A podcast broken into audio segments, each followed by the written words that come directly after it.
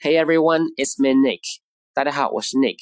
Expression is bare one's heart or bare one's soul. Bare 在这的意思是裸露，使露出。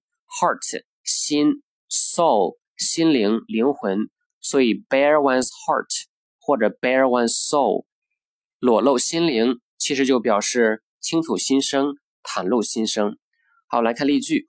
第一个 We didn't know each other that well, so I was surprised that he bared his heart to me. 我们不是很熟，所以我很惊讶他对我袒露心声。第二个，Billy couldn't keep things to himself any longer. He decided to bare his soul to his best friend. Billy 再也憋不住心里的事情了，他决定向他最好的朋友倾吐心声。第三个，There are very few people I would bare my heart to. 能让我倾吐心声的人不多。Okay, we're done for today. I'll talk to you next time. Take care, guys. Bye.